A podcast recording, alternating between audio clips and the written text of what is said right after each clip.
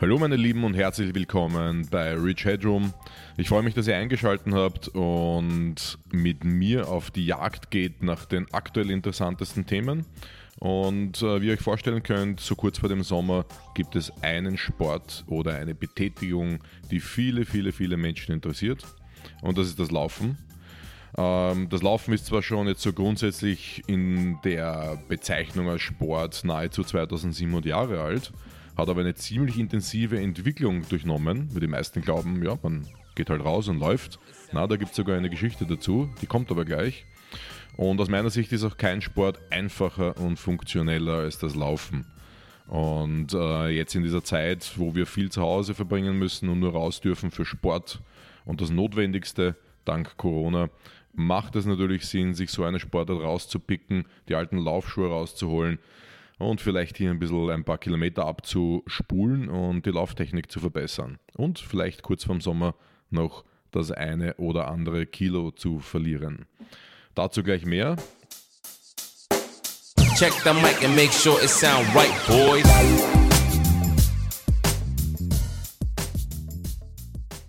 Lasst uns kurz in die Geschichte eintreten, bevor wir uns um Lauftechnik und Systeme kümmern.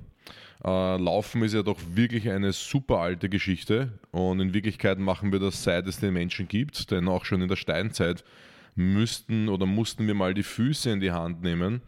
Äh, das war dann damals aber eher nicht zum Vergnügen. Da ging es dann eher um Kampf oder Flucht. Da waren wir in einem ganz anderen Modus, als wir es heute möchten, ähm, was den Laufsport betrifft. Wir waren nämlich Jäger oder Gejagter. Und was bedeutet das Kampf- oder Fluchtmodus? Das heißt nichts anderes als, wir haben in uns verschiedene Nervensysteme und die sind aktiv oder passiv passend zur Situation. Und der sogenannte Sympathikus, das sympathische Nervensystem, das klingt zwar sehr sympathisch und nett, ist aber eher zuständig für Kampf und Flucht. Das heißt, das wird aktiv, wenn ich den Säbelzahntiger sehe und lossprinten muss. Oder wenn ich kämpfen möchte. Das heißt, genauso im Kampfmodus ist der Sympathikus aktiv. Leider ist er heutzutage auch noch aktiv, aber weniger wegen einem Säbelzahntiger, die gibt es ja nicht mehr, sondern weil der Chef die Zahlen sehen will und dann nicht happy mit den Zahlen ist, zum Beispiel. Oder wir einfach viel zu tun haben, viele Meetings. Das heißt, wir laufen auch, aber nicht um der Gesundheit willen, sondern von Meeting zu Meeting. Auf der anderen Seite steht aber das Rest and Digest System, das heißt das Ruhe- und Verdauungssystem, das ganz stark durch den Parasympathikus symbolisiert wird. Das heißt, das Nervensystem für Ruhe und Verdauung heißt Parasympathikus. Und das ist aktiv, wenn wir uns entspannen, meditieren, atmen, einfach in der, in der Ruhe, in einem Ruhemodus sind. Das heißt, im Sport ist dies dann meistens nicht aktiv, außer ich mache sehr entspannende Sportformen wie Yoga oder dergleichen, sehr entspannende Yoga-Formen dann ist auch der Parasympathikus aktiv. Das heißt, im Sport, egal ob Kraftkammer oder Laufstrecke, ist es meistens der Sympathikus. Die Atmung ist beschleunigt, wir sind fokussiert, die, das Verdauungssystem ist ausgeschalten und das ist, glaube ich, auch ganz wichtig in diesem Fall. Aber zurück zum Laufen. Wer hat es denn so grundsätzlich erfunden? Nein, es waren nicht die Schweizer. Es waren die Griechen wie immer. Die haben ja sehr viel erfunden. Und das war also in etwa 700 vor Christus und damals wurden aber meist nur kurze Distanzen gelaufen. Das heißt, die richtigen Marathonstrecken gab es dann noch gar nicht. Ähm, kurze Distanzen heißt so um die 1500 Meter. Und das war eine große Chance, wie man weiß, das war ein, in Griechenland ja immer ein Spektakel, Wettkämpfe und, und dergleichen. Und auch hier war das dasselbe. Das heißt, die Leute haben dann diese 1500 Meter in Wettkämpfen ausgetragen. Und das war eine Chance für viele Bürger in der Gesellschaft aufzusteigen. Das heißt für Soldaten oder einfach für das gemeine Volk in der Hierarchie des, der Gesellschaft quasi aufzusteigen. Und wir machen, gehen ein paar Jahrhunderte weiter, ein paar viele Jahrhunderte weiter, nämlich 300 Jahre vor unserer Zeit. Da gab es auch einen mörderischen Entwicklungsschub für den Geh- und Laufsport. Ich sage jetzt absichtlich auch den Gehsport. Denn ähm, die körperliche Betätigung, es war bewusst, es war bekannt in der, in der Zwischenzeit, dass es gesund ist und allein schon das Gehen hat eine irrsinnig gesunde äh, Möglichkeit, den, den Geist und den Körper zu trainieren. Und natürlich sind auch hier wieder Wettkämpfe entstanden und dann auch wieder die, sagen wir mal, die Wettleidenschaft der Engländer hat da viel dazu beigetragen, dass auch dem, aus dem Laufen, dann aus, aus einfachen Botenwegen wurden dann Wettkämpfe. Das heißt, die Frage war dann nicht, ähm, wer schafft es von A nach B mit dem Briefchen, sondern wer, wie, wie schnell, wer ist der Schnellste von der einen Stadt zur anderen. Und da wurde gewettet und dadurch entstand wieder eine Art des Laufsportes. Und auch wenn der Marathon, also eine sehr lange Distanz, schon lange gelaufen äh, wird, jetzt aus heutiger Sicht, die uns bekannten 42,195 Kilometer Strecke, die gibt es erst seit 1908. Also vorher war die nicht in dieser Form im Einsatz. Aber genug der Geschichte. Warum ist ein Laufen überhaupt so wichtig für uns? Ist ja eigentlich nur Laufen. Das ist nämlich das, was ich oft höre, du, das ist ja nur Laufen. Und insbesondere, ich bin ja doch viel in der Kampfsport- und Kraftsportszene unterwegs. Und dort ist das Laufen halt nicht so beliebt, außer unter Boxern vielleicht, aber ansonsten eher nicht so. Und da sage ich halt nur eines, für mich ist es halt einfach die urtypischste Fortbewegungsart. Gehen und laufen. Nein, Fahrradfahren ist es nicht, Paragleiten auch nicht. Ähm, man musste einfach früher Distanzen überbrücken, um zu essen zu kommen oder dergleichen oder in eine andere Stadt. Und, und Laufen und Gehen ist nun mal in unserer Natur vollkommen normal. Wir würden jetzt einen Hund auch nicht bitten, sich auf ein Fahrrad zu setzen. Natürlich ist es heute Freizeitbeschäftigung für uns, hat eine ganz andere Dimension erlangt. Ist ein Riesenbusiness, das Laufbusiness. Das heißt, dieser Laufsport bringt auch viel Umsatz mit Schuh- und Functional ähm, Kleidungsstücken, die, äh, die atmen und äh, wo man keinen Tropfen Schweiß mehr auf der Haut spürt und dergleichen. Ob das notwendig ist, ist jedem selbst überlassen. Ich sage mal, in gute Schuhe zu investieren macht Sinn. Da kommen wir aber später noch dazu. Auf jeden Fall sollte aus meiner Sicht jeder laufen können, beziehungsweise zumindest gehen und schnell gehen können, dann später im höheren Alter. Wobei es gibt auch gute Beispiele, einen 85-jährigen Amerikaner, der noch immer auf den Marathonstrecken alles unsicher macht und den jungen Leuten davonläuft. Wenn mir der Name einfällt, schmeiße ich in die Shownotes hinein. Aber es ist ein gutes und geiles Beispiel, dass es ewig gehen kann. Use it or lose it ist das Motto hier. Wenn du es nicht verwendest, dann verliert es sich einfach genauso wie Kraft und Mobilität. Ja, Laufen ist wahrscheinlich die einfachste Methode, um Herz-Kreislauf-System zu, zu stärken oder das Herz zu stärken und unsere Ausdauer zu entwickeln. Und das Coole ist, am Anfang ein bisschen schwierig beim Start in das Laufen, da muss man auf die Gelenke acht geben, aber regelmäßiges Laufen stärkt sogar Knochen, Sehnen und Bänder. Aber natürlich macht hier wie immer die Dosis das Gift. Und wer mit äh, dem Laufen seine Fettpölsterchen verlieren möchte, der kann sich sicher sein, wenn er das regelmäßig und gut macht und auch den Kalorienintake beobachtet, das auch schaffen wird. Denn Laufen zählt auf jeden Fall zu einer der Sportarten, mit der man am meisten Fett verbrennen kann. Äh, wenn das auf dich zutrifft, dann würde ich dir auf jeden Fall empfehlen, dass du zwischen Dauerläufen und Intervallläufen wechselst, dass du deinem Körper immer wieder neue Reize setzt und nicht irgendein System einfährst und sagst, jeden Dienstag und Freitag mache ich meine acht Kilometer im, im Park, da drehe ich meine Runden mit demselben Tempo, bei demselben Liedern. Ja, das wird auch dem Körper irgendwann zu wenig. Also wenn es dir wirklich um Fettverbrennung geht, dann schau, dass, da, dass du da ein bisschen mehr machst und das Tempo auch mal vielleicht veränderst. Vielleicht auch mal in den Trail ran, also rauf und runter in den Wald oder dergleichen, wird auf jeden Fall helfen. Aber wie schon gesagt, wichtig ist auch, wenn es um das Abnehmen geht, dann zählt am Ende noch immer die Kalorienbilanz. Und ähm, wenn du jetzt laufen gewesen bist und dann dich einem kleinen Fressgelage hingibst zu Hause, dann ja, wird dabei am Ende wahrscheinlich nichts rausschauen, dass es die Fettpölzchen bleiben, aber du wirst zumindest ein besserer Läufer und äh, Herz-Kreislauf-System wird es dir danken. Aber meine Bitte oder meine, meine Empfehlung ist dann eher, schau, dass du auch ein bisschen auf deine Kalorien achtest. Wir wissen ja, die Kalorienmenge bestimmt auch ein wenig die gesunde Lebensspanne, die wir haben, oder sogar die gesamte Lebensspanne. Das heißt, weniger Kalorien könnte heißen ein längeres Leben, wie viele neue Studien sagen, ähm, ist aber derweil nur mal auf Mäusen so ausgetestet worden. Aber da gibt es in den nächsten Jahren sicherlich mehr dazu. Äh, was auf jeden Fall super interessant für viele Leute ist, der mentale Aspekt an dem Ganzen.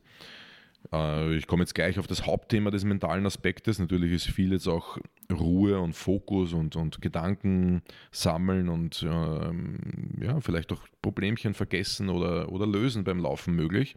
Das sind alles Themen, die wichtig sind. Aber ich komme gleich einmal auf das bekannteste Thema, das ist das Runners High. Das Runners High kennen viele von euch, die schon längere Laufeinheiten hinter sich hatten.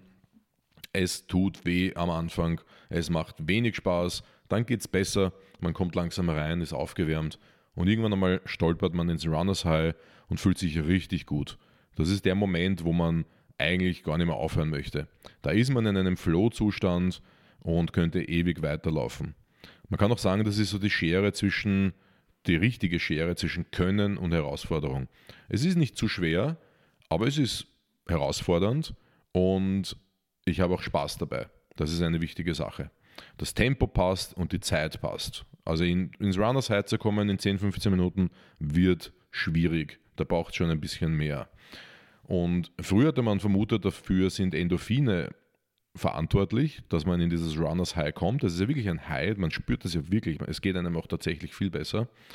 Aber es sind tatsächlich sogenannte Endokannabinoide und die der, der Connex hier ist auch richtig, weil das ist auch der Grund, warum wir in einem Runners High zum Beispiel Schmerzen weniger wahrnehmen. Warum Leute, die eine Dreiviertelstunde laufen und vorher hat schon die Ferse geschmerzt oder das Knie, auf einmal ist das weg.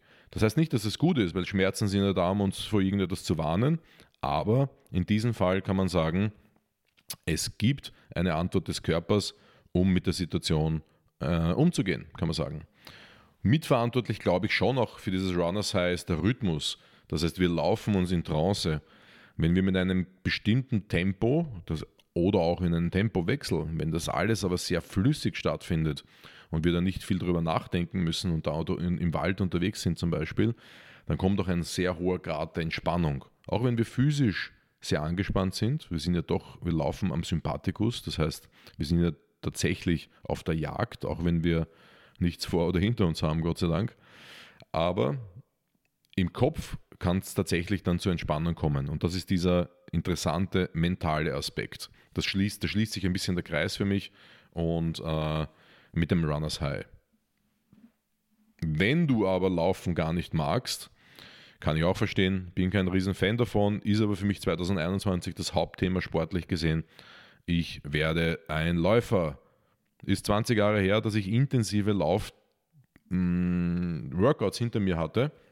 In meiner CrossFit-Zeit in den letzten 10 Jahren waren es meistens nur Sprints und Intervalle und dergleichen. Ähm, ich kann mich an jedes einzelne Lauftraining erinnern, sollen es 10 gewesen sein insgesamt. Aber früher, vor 20 Jahren, war es sehr viel, da bin ich fast täglich in der Früh äh, laufen gewesen.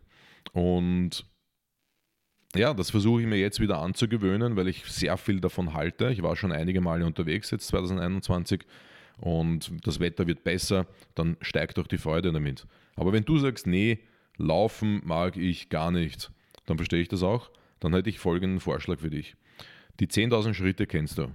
Das ist schon mittlerweile bekannt. 10.000 Schritte am Tag ist super für unseren Metabolismus, unseren Stoffwechsel anzukurbeln, Gelenke zu mobilisieren, in Bewegung zu bleiben und auch wieder hier der mentale Aspekt und so weiter. Das heißt, wirklich 10.000 Schritte am Tag zu gehen, Leute, das sind in etwa 8 Kilometer, das ist nicht wenig.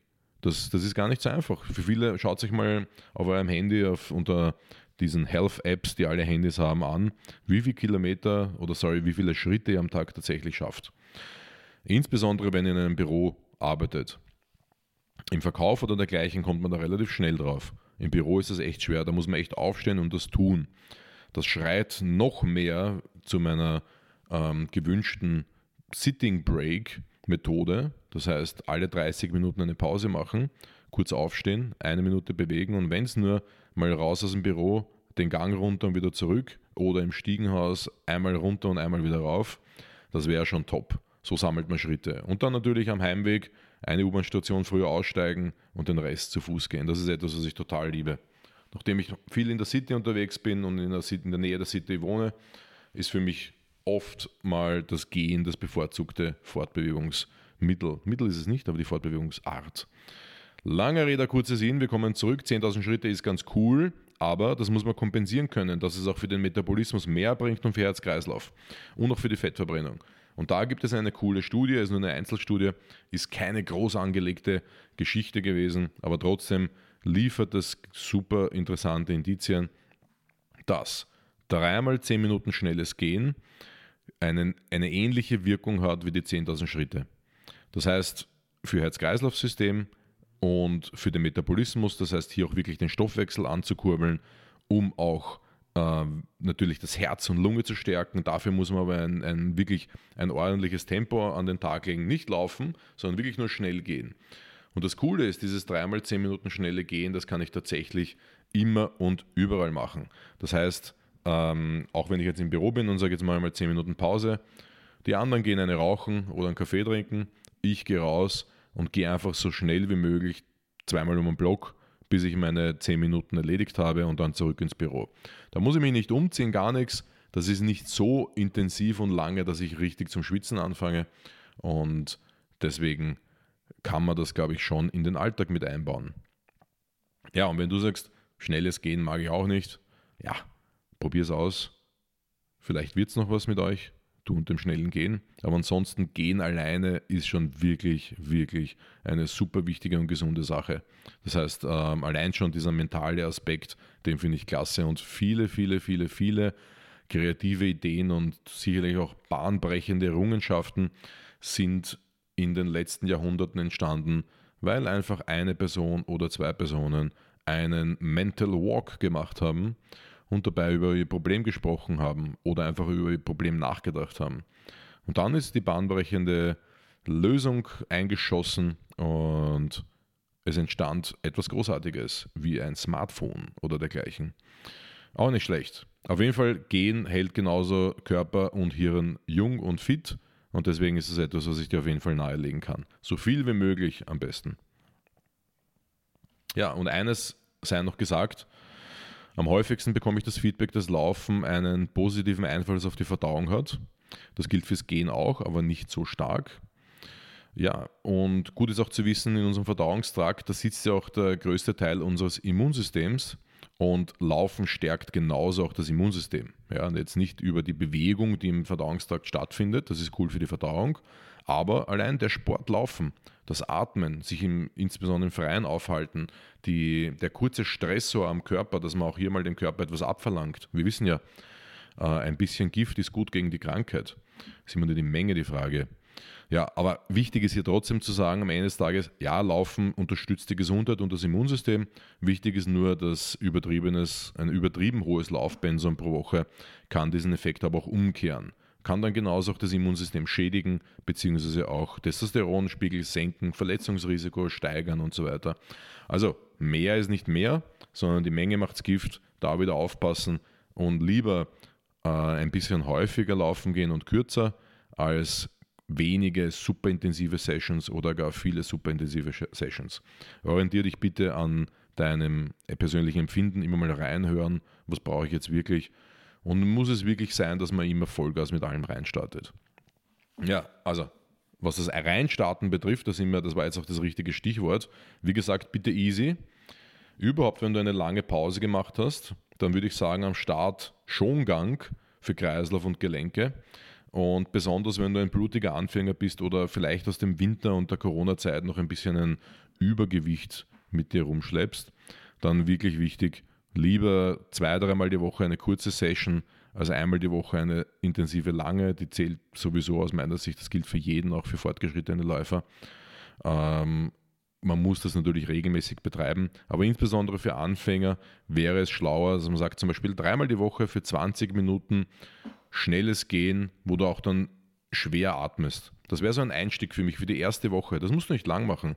Wer Spaß daran hat, kann das gerne noch zwei, drei Wochen lang machen. Aber für die erste Woche sage ich auf jeden Fall dreimal die Woche 20 Minuten schnelles Gehen für schweres Atmen. Und wenn du sagst, ja, aber 20 Minuten ist wenig, ich habe ja dann doch so eine Dreiviertelstunde Zeit und jetzt bin ich auch schon draußen, ja, dann würde ich dir empfehlen, Zusatzübungen zu machen. Also das heißt, wenn du im Park bist, dann gegen eine Parkbank vielleicht Liegestütz zu machen. Das heißt, dass du nicht direkt am Boden bist, sondern an der Parkbank Das heißt, da ist das Gewicht dann noch deutlich reduziert, mit dem du arbeitest. Oder vielleicht ein paar Ausfallschritte und Kniebeugen oder auf der Parkbank ein paar Sit-Ups. Das heißt, du kannst dann auf jeden Fall noch 10, 20 Minuten dranhängen mit Kräftigungsübungen. Und das Coole ist, diese Übungen, die deine Muskulatur stärken, werden dir wieder fürs nächste Laufen einfach helfen oder grundsätzlich für das Laufen einfach helfen. Ja, und wenn du das gemacht hast, sagen wir ein, zwei Wochen, dann kannst du wechseln, zum Beispiel für weitere ein bis drei Wochen auf Intervalle. Zum Beispiel Laufen und Gehen im Wechsel zu machen. Du musst nicht sofort mit dem Laufen, mit intensivem Laufen beginnen. Insbesondere, wie gesagt, am Anfang oder wenn ein paar Kilo mehr noch auf den Hüften dran sind. So Tempowechsel, so Intervallprogramme finde ich klasse. Meine Empfehlung wäre dann eine Minute laufen, eine Minute schnelles Gehen. So hast du immer wieder die Möglichkeit, dich kurz zu erholen für die nächste Laufsession. Und wie gesagt, kein Meister ist jemals vom Himmel gefallen, alles braucht seine Zeit. Der Körper wird es dir danken, die Gelenke werden es dir danken, die Knie werden es dir danken, die Sprunggelenke insbesondere, wenn du es nicht zu heftig am Start machst. Ja, und dieses Tempo wechseln, das kannst du auch wieder mit einem 20-Minuten-Programm machen. Das heißt wirklich äh, 20 Minuten lang zwischen schnell und langsam wechseln minütlich. Und wenn du wieder sagst, 20 Minuten ist cool, das war auch intensiv, intensiver als zuletzt, trotzdem kannst du da noch deine Kraftübungen dranhängen und Liegestütze und Ausfallschritte machen zum Beispiel. Ja, und wenn du das hast, sagen wir, du hast schon einen Monat in etwa um, umgebogen, heruntergebogen, wie auch immer, dann könntest du jetzt steigern auf längere Laufintervalle. Zum Beispiel 5 Minuten laufen oder sogar 10 Minuten laufen, aber wirklich easy und locker. Und dann eine Unterbrechung, wo du wieder ins Gehen kommst und dich wieder erholen kannst. Da kannst du dann schon insgesamt länger machen. Das heißt zum Beispiel 30 Minuten gesamt oder 20 Minuten gesamt, wenn der Hauptteil das Laufen ist. Du siehst, das ist sehr variabel. Du orientierst dich an deinem Gefühl. Ich würde jetzt hier kein Programm vorschlagen und es strikt machen. Ich könnte genauso eine Excel-Liste posten, wo ich sage, an dem Tag das, an dem Tag das und das und das und das. Aber das möchte ich nicht. Ich hätte gern, dass du ein bisschen reinfühlst und sagst, naja, zehn Minuten habe ich gespürt, das ist mir zu lang, ich mache nur acht oder gar nur fünf und dazwischen gehe ich wieder.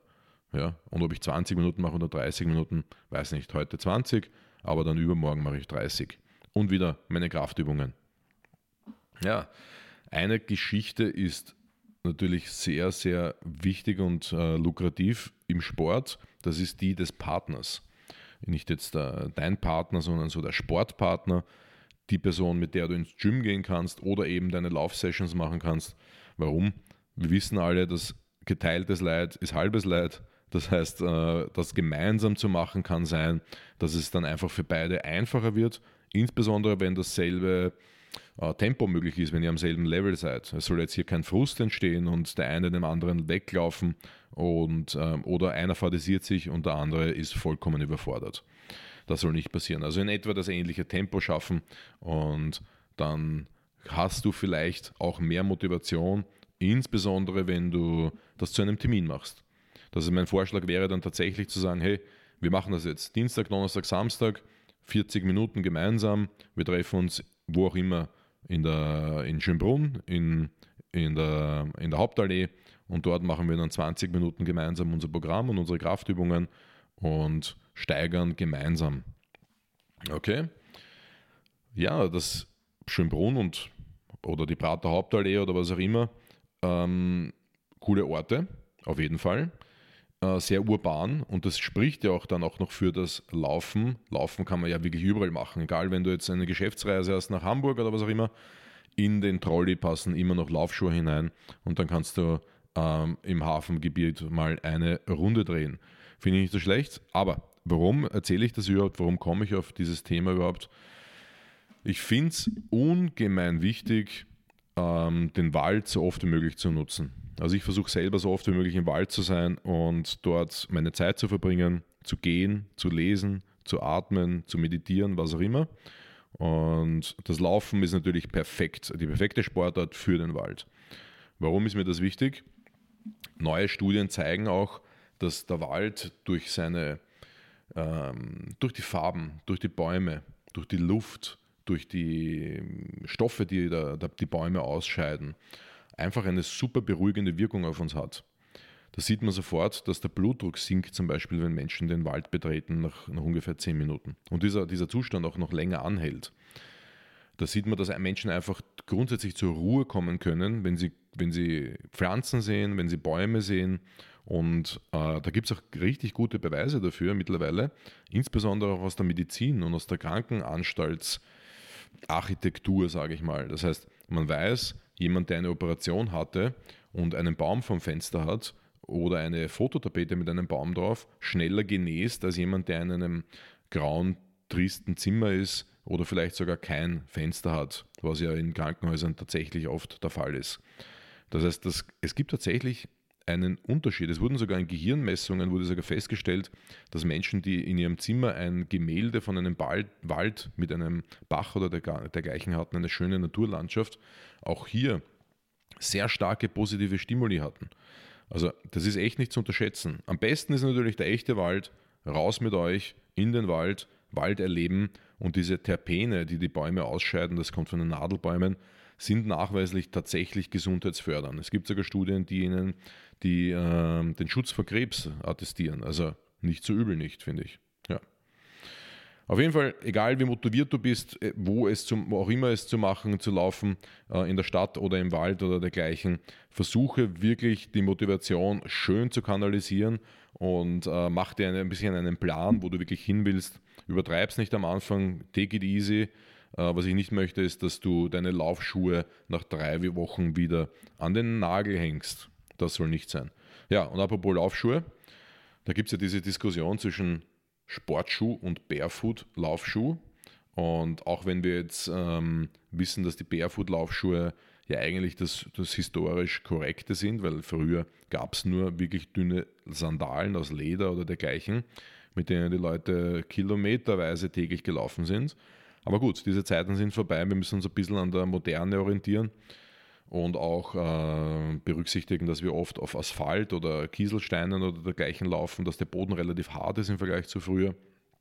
Nicht jeder von uns wohnt an einem wunderschönen sonnigen Sandstrand. Und deswegen muss man damit ein bisschen aufpassen. Also jetzt nicht, dass Barefoot-Laufschuhe nicht das Richtige für dich sind, aber man muss am Anfang einfach wirklich Vorsicht walten lassen, wenn man mit denen beginnt und es wirklich easy und langsam angehen. Das gilt aber für jeden, wo die Technik noch nicht richtig gut ist und ein bisschen holprig ist oder wenn noch ein bisschen Körpergewicht zu viel drauf ist. Wir wollen die Gelenke nicht überfordern und Schmerz, wie wir wissen, ist auch kein gutes Signal unseres Körpers. Er soll sich nicht daran gewöhnen an den Schmerz, sondern es ist eher so, dass wir ihm die Chance geben sollten, ohne Schmerz einen Sport zu erlernen. Und ob es dann der, der normale Sportschuh ist mit einer Sprengung, das heißt mit, einer, mit einem Fersenkeil hinten, mit einer guten Dämpfung, glaube ich, vielleicht sogar bei Anfängern und ähm, übergewichtigen Leuten vielleicht doch äh, eine gute Idee. Oder doch der Barefoot-Laufschuh, das ist dann dir überlassen. Probier doch einfach beides aus.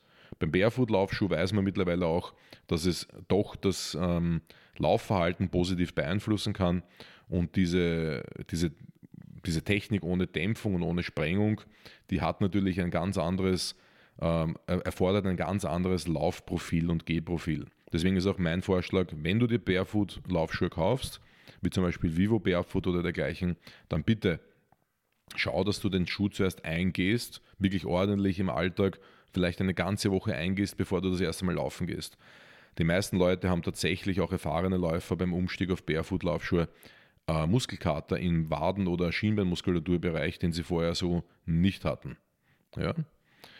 Bitte hier ein wenig aufpassen. Gut. Und hier am Ende noch etwas für die Fortgeschrittenen. Leute, das ist super interessant, was es da jetzt an guten und neuen Informationen aus der Wissenschaft gibt. Aber bitte, das gilt für alle. Vielleicht hört euch das alle an. Für mich ist aber nur wichtig, wenn jemand schon ein fortgeschrittener Läufer ist und sich die Frage stellt, wie kann ich noch besser werden, dann ist die Frage vielleicht ganz anders zu äh, beantworten. Lass uns das ein wenig sportwissenschaftlich betrachten und hier ein bisschen philosophieren. Wir wissen ja, dass Maximalkraft die Mutter von allem ist im Krafttraining. Das heißt, sie steht über Kraftausdauer, sie steht über Schnellkraft und sie steht über der Ausdauer auch. Und äh, bei Maximalkraft, da spreche ich jetzt von wirklich super schwerem Gewicht äh, nahe deinem Limit. Ja, das muss man alles natürlich berechnen und mit Vorsicht und schöner Technik walten lassen, insbesondere oder idealerweise mit einem Trainer. Da kann man jetzt nicht hingehen und einfach herumreißen. Das heißt, ja, ich spreche von der Kraftkammer, wenn ich davon spreche, dass fortgeschrittene Läufer noch bessere Läufer werden können. Und es geht mir hier nicht nur um die zentralen Leistungsträger in deinem Körper wie Herz und Lunge, die durch zum Beispiel schwere Kniebeugen trainiert werden. Jeder, der schon mal schwere Kniebeugen gemacht hat, weiß das. Da kommt man ziemlich aus der Puste, ähnlich wie beim Laufen. Es geht nicht nur um diese zentralen, zentralen Leistungsträger, sondern es geht auch um die peripheren Leistungsträger. Das heißt Beine und Arme. Die werden genauso durch Kraftübungen wie Kniebeugen, aber auch andere Oberkörperübungen wie Klimmzüge und dergleichen gestärkt und helfen dann auch bei der Laufergonomie. Außer du nimmst auf einmal 10 Kilo Muskelmasse zu, weil du einfach so ein äh, genetisches Monster bist, dann könnte es sein, dass du beim Laufen ein bisschen Schwierigkeiten hast. Leider passiert das nicht und deswegen mache ich mir da weniger Sorgen. Da gibt es aber noch eine coole Studie. Da, ähm, da, wurde nämlich an einer Ausdauertruppe aus dem Skisport der V2 Max gerechnet, die maximale Sauerstoffaufnahme. Und die hat sich durch die Zeit in der Kraftkammer um 20% verbessert. Ja, das sind natürlich nur Indizien, das ist auch nur eine Studie, die ich da habe, aber das sollte schon auch den Marathonläufern und Sprintern unter euch, insbesondere den Sprintern, wo Muskelkraft wirklich wichtig ist, ähm, vielleicht ein kleiner Denkansatz sein, ob nicht vielleicht auch ein bisschen mehr Zeit in der Kraftkammer äh, zu verbringen ist. Wäre, glaube ich, ganz schlau. Am Ende, am Ende des Tages mein Fazit, Gehen und Laufen sind auf jeden Fall super natürliche Bewegungsformen, die jeder können soll, vom Kind bis zum Opi. Und wir sollten so viel Zeit wie möglich auf den Füßen verbringen. Ich weiß, ähm, es gibt Leute, die das Gegenteil sagen, das heißt immer ruhen, wenn es geht. Aber ich glaube schon, dass Sitzen nicht so schlau ist. Das hat uns auch ähm, die diversen Informationen und das Buch auch von von Kelly Starrett gezeigt, Sitzen ist das neue Rauchen und da gibt es ja mittlerweile viele andere gute Bücher auch in diese Richtung. Und ich verbringe meine Zeit lieber auf den Füßen, das heißt auch zu Hause am Arbeitsplatz mit einem Steharbeitsplatz und ich sitze so selten wie möglich und versuche so viele, so viele Wege wie möglich im Gehen zu machen. Und wie gesagt, dieses Jahr könnte auch mich zu den Läufern zählen. Äh, das heißt, der Kraftsport muss ein wenig reduziert werden. Nutze die Vorteile von dieser natürlichen Bewegungsform. Du hast es schon vorher gehört, bitte vergiss nicht, use it or lose it. Es ist einfach eine super Möglichkeit, idealerweise in der Natur, im Wald, an einem Bachlauf entlang, sich mental zu erholen bei einem, bei einem lockeren Lauf und Wald und Wiese und einfach die Umwelt zu genießen, sagen wir so. Am Ende, Leute, kann ich nur Danke sagen fürs Einschalten. Ich hoffe, der Beitrag hat euch gefallen. Ihr findet auch eine Blog-Variante von diesem Beitrag in den, Show, in den, in den Shownotes unten. Und für die Leute, die es gern weiterschicken wollen oder also einfach nochmal lesen wollen, ein bisschen ausführlicher vielleicht. Und dann meine Bitte am Ende nur, abonniert doch diesen Kanal, dass ich weiß, dass, ihr meine, dass euch meine Themen gefallen und dass ich am richtigen Weg bin. Vielleicht auch ein Like dazu und geht mal auf meine, meine Webseite richardstaudner.at. Dort könnt ihr mir auch eine E-Mail schicken mit eurem persönlichen Feedback und wenn ihr möchtet, auch gerne einen Wunsch für einen weiteren Podcast oder vielleicht einen Gast, den ich einladen soll zu meinem Podcast, dann mache ich das gerne. Ansonsten wünsche ich euch eine gute Zeit und bis bald im Rich Headroom. Danke Leute.